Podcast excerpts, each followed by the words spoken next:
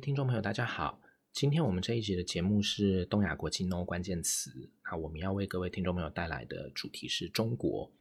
之所以要讲中国这个主题，是因为我们上一集就是在回答听众朋友提问的那一集里面，我们有讲到传统东亚世界里面的国家定义和西法利亚条约怎么去对国家做出定义，他们之彼此之间是没有关系的。另一方面呢，我们也说到，就算是像金庸小说里面会有不少地方讲到，像是现代民族主义的部分，或者是对于呃 nation state 那种忠诚观，比如像郭靖那样子的那种例子，但事实上那个时候的人物并不会真的对于什么是国家啊，什么是中国啊这样的概念有一个如同今天的世界一样那种清楚的认知和定义。那因为我们上次讲到这些，所以我就想说，我们或许可以在今天的节目里面把过去，呃，至少是清朝的时候，在东亚世界里的所谓的中国的概念，来跟各位听众朋友再介绍一下。那想要比较接近呃历史实况的去理解以前的东亚世界里面，包括中国在内的这些国家，他们的概念是什么？有一个蛮重要的前提。就是不要拘泥于那些文字看起来的样子。例如说呢，中国这个词看起来跟今天的中国这个词长得一模一样，但其实它们的意思并不相同，而且甚至可能它的差距非常的大。就拿中国这个词来说，虽然它出现的时间非常的早，应该在距离今天三千多年以前就已经出现了，而且还不是孤证，是蛮多地方都可以看到这个词被运用的哦。这就似乎表示啊，中国这个国家概念好像很早前就出现了，对吧？可是其实不是。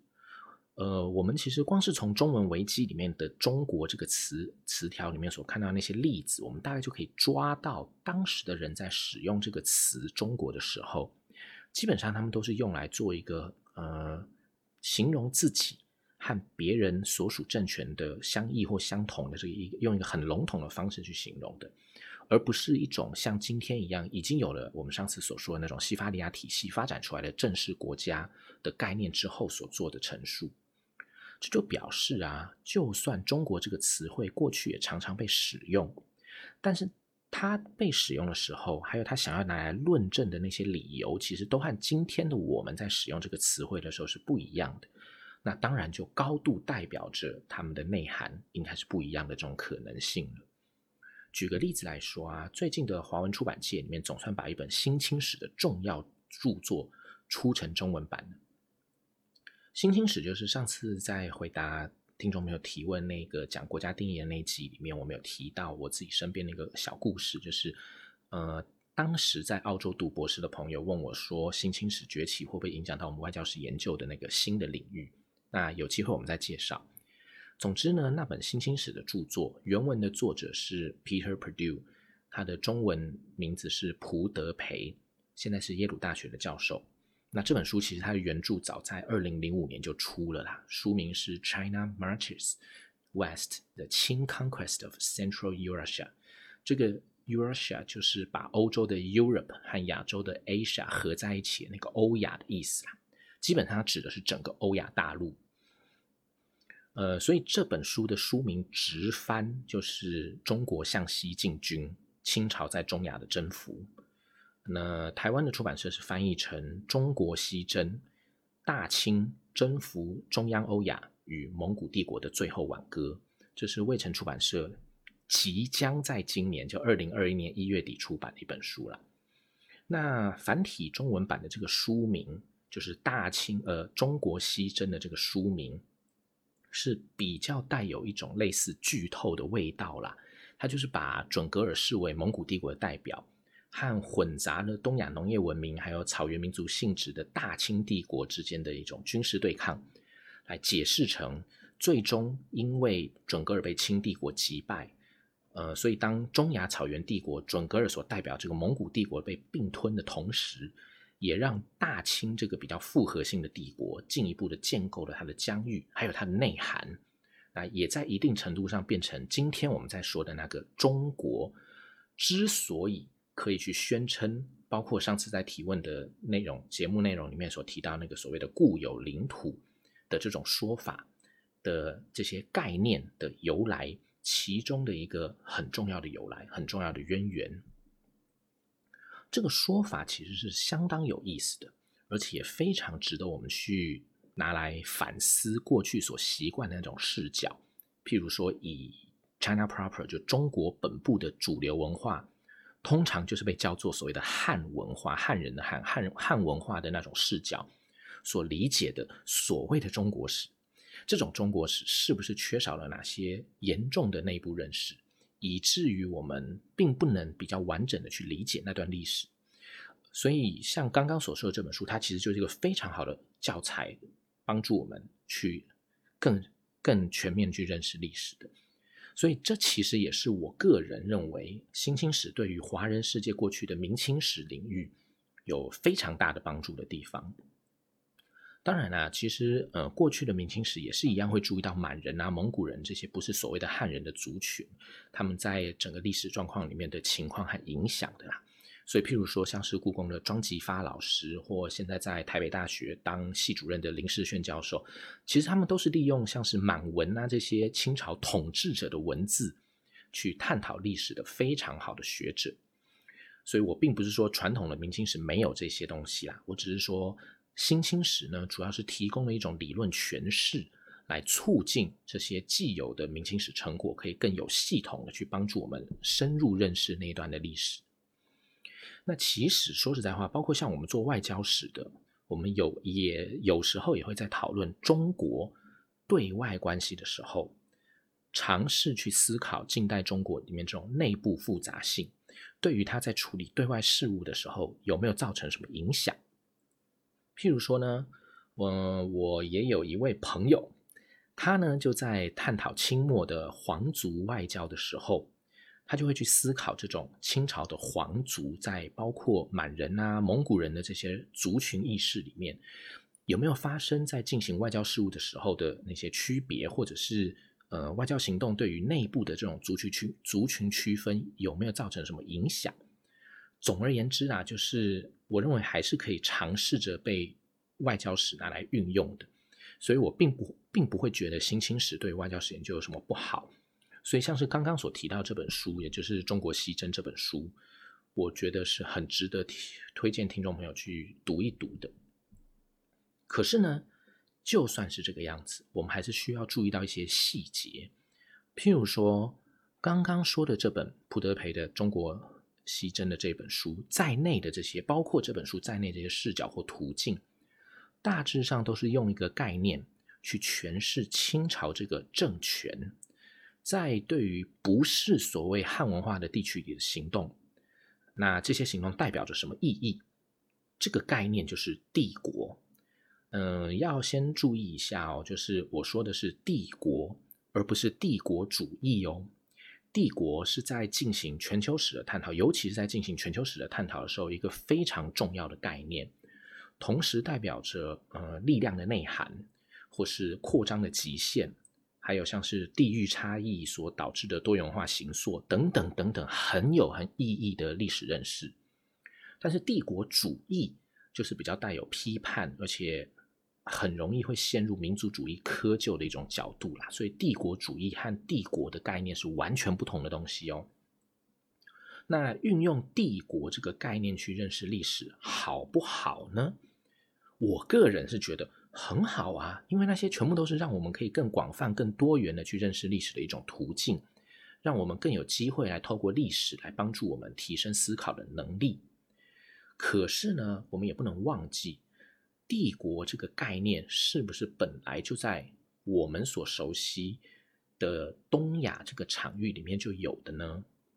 其实没有嘛。帝国是一个完完全全来自欧洲的概念，概念是把 empire 这个词汇透过当时传进来的时候的那个时候，对于西方的国家形态，尤其是在那个时候有能力到达东方的那种比较强大的国家，他们的形态用当时。譬如说是中国人的概括认识才翻译出来的一个词汇，也就是说，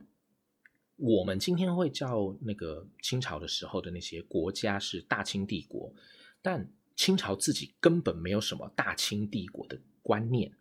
等到他开始叫自己大清帝国的时候，他对于所谓的帝国的这个理解，其实还是一个舶来品，而且那些理解还不见得和输入这些概念的那些西方国家一样。那些概念对清朝大清帝国而言，只是自己去学着和西方一样的那种东西而已。那另一方面呢，在今天我们在使用帝国这个概念去诠释历史的时候，我们所假定的帝国基本上都是一种跨域、就是区域的域、跨域形态的帝国，因为这样才能去讨论它在全球史上的意义。那一个局限在区域里的一个帝国，就算它的内部统治形态也可以符合所谓帝国在文字上的基本定义，但是它也没有什么被运用帝国视角去认识的价值。所以，就像呃。《中国西征》这本书，普德培这本书里面的大清和准格尔，也是因为这种跨域的性质才产生摩擦，进而在互动的过程里面发生了对于日后状况的影响，也才有了被重新认识的意义。于是也才形成了这本书，就是用大清帝国 versus 准噶尔帝国这种概念去探讨的研究成果。可是呢，这样子的认识，利用帝国去认识的方式。是不是一定准确呢？这就会是一个值得也应该被讨论的问题了。因为无论是大清还是准噶尔，他们有没有像是西方人所建构的那种帝国那样子的理解或定义自己呢？反过来说，用这种途径去讨论大清或准格尔的历史学者，他们是基于什么而可以把帝国概念套用到？大清或是准格尔这些对象之上呢？呃，我要强调，我在这里说的并不是，呃，所以这样子的角度就是错的，或者我在批评这些学者的研究成果，完全不是这样。我在这里说的是，所以我们应透过刚刚的这样子反思，我们应该要知道的是，包括新清史在内的这些视角或取向。他们的价值应该是在跳脱既有视角的束缚，然后不断尝试不一样的角度去理解历史，这样才能够促进我们对于历史认识的进步，进而增进我们思考的能力，而不是要达到啊，你看你以前都是被谁谁谁骗的啦，历史根本不是那样啊，应该是这个样子才对啊的这种结果，不是的。所以，包括新清史在内，也都是要刺激我们更广泛的去接触、牵涉那些历史的对象，然后更广泛的去探讨那些问题的内涵。其实，学术界我们一直不断的是在尝试要把负责任的历史思维方式传递给社会大众。而不是要用社会大众所喜欢听的那些什么呃课本不教的历史啦，谁谁谁不让你知道的历史啦这一类的话术，去让你从一个坑跳到另外一个坑，结果其实无论是新的坑还是旧的坑，本质上都一样是坑，没有比较好。所以其实学术界一直都努力在做这样子的事情的。所以认识中国这个概念，不管是从过去的认识，还是像是新清史这一类的新的取向。其实都是有各自的价值的，差别只是在于我们在面对这些不同事物的时候，比较适合运用哪一类的取向来作为主要的工具而已。可是呢，呃，中国也不是中国，如果也不是一个帝国，呃，讲到这，其实我要强调，就是我并不是说清朝时代的中国不能被当成当做帝国，我说的是帝国。或者新清史的这些视角，同样都有他们在解释上的盲点或值得被检讨的地方而已。尤其是不能把它和同时期的什么大英帝国啦这些真正的西方式的帝国随便的比较、随便的比拟。如果要比的话，也要先清楚的做出为什么要这么比，理由在哪里，呃，证据在哪里的这样子的定义。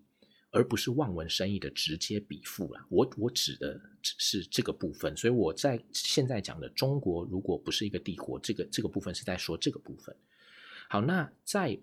中国如果它并不是一个西方式的帝国的话，那么在它的内涵的这个部分里面，中国确实不是一个西方式的帝国嘛。即使到了西方的知识成为重要的学问，也就是所谓的现代化，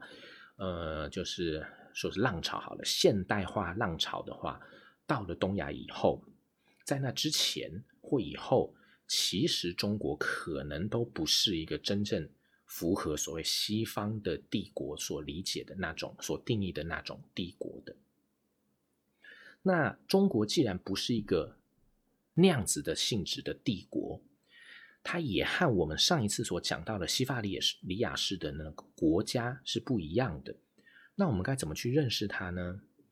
在我们这个频道里面，因为主理人也就是我啦，我本身的研究背景，所以我会有一个我自己的一种方式来说明，如果从外交史、国际关系史的角度，我们可以怎么样去定义中国？不过，这其实需要比较多的背景知识，当然也需要更多的时间，所以今天的节目我是没有办法跟各位听众朋友详细说明的，我只能先在今天。呃的节目里面，先给听众朋友一个简单的区分，把这个简单的区分作为认识所谓的中国这个存在于东亚世界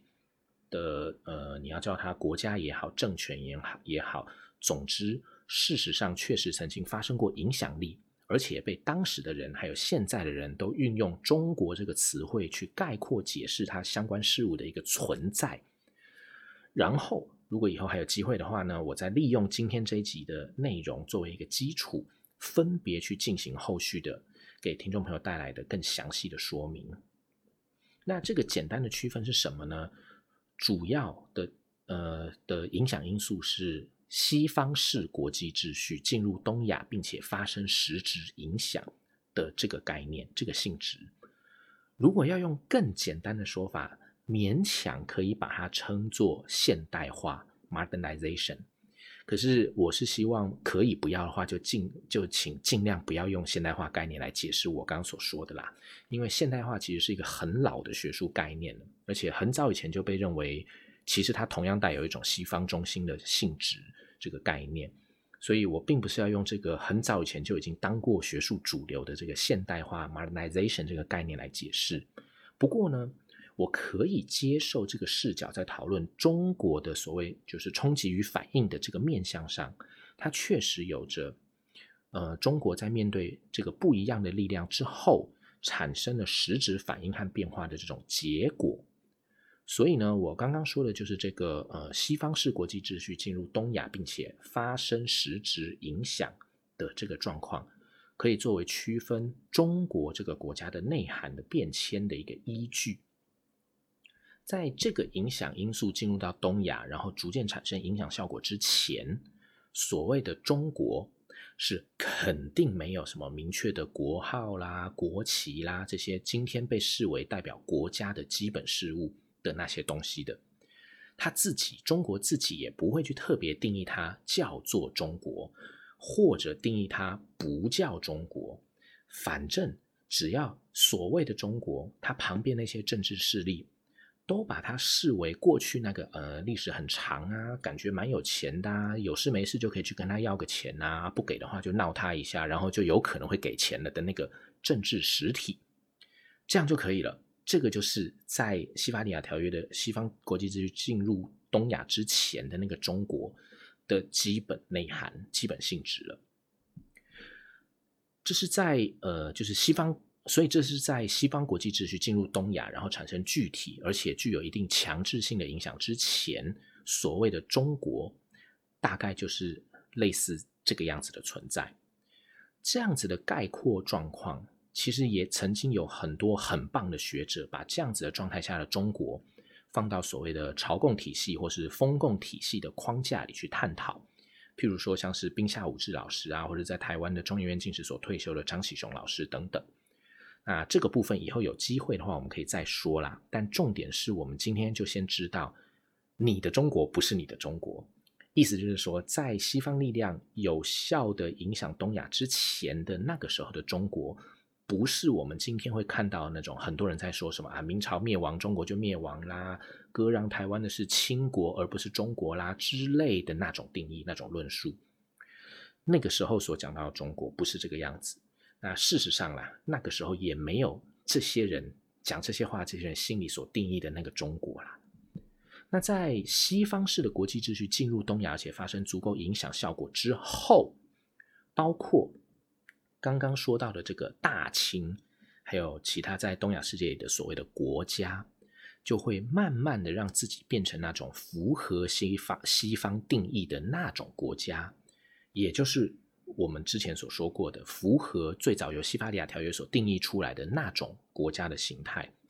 那然后中国也才逐渐成为今天被对岸所宣称，或是我们所以为的那种中国的模样。但是啊，光是这个变迁，其实它就已经是一个历程了。所以造成这种结果的是一个不断变动的过程，而不是一个明确的时间点。所以我们需要有这样子的认识。而在当我们有了这样子的基本认识以后，一方面我们就可以比较不会那么轻易的被我们说，呃，就是我们这个频道说过很多次的，表面上是历史，但其实是政治宣传的那种所谓的历史所糊弄。另外一方面呢，我们也还比较容易。帮助自己在对今天的时局有比较清楚的认识，因为啊，包括中国在内的很多的概念或者事物，其实都是会有很多对于我们在今天的社会里面如何去做出做出决策的那些影响的。那我个人觉得很重要的一点是，比如刚刚说到的那本蒲德培的书《中国西征》这本书，我们也可以用相同的态度去阅读。也才比较不会对他所想要表达的想法产生误会。譬如说呢，他写这本书的目的，虽然确实是包括了想要讨论今天的我们对于这个中国是怎么去认识的，但他是想要去分析这样的认识，包括中国自己对自己的认识，是根基于哪些我们过去忽略了的地方，所以才有了这些偏重的结果。他并不是想要去提出。现在的中国和以前不一样啊，这些可能会被某些人误以为是要分裂中国之类这种概念。其实，呃，像是这本书，他请了一位很积极的、很积极、很认真的一个新科博士孔令伟，他写的推荐序里面，他有提到说，这本书正体现出中国是如何被重构以及再诠释的历史过程。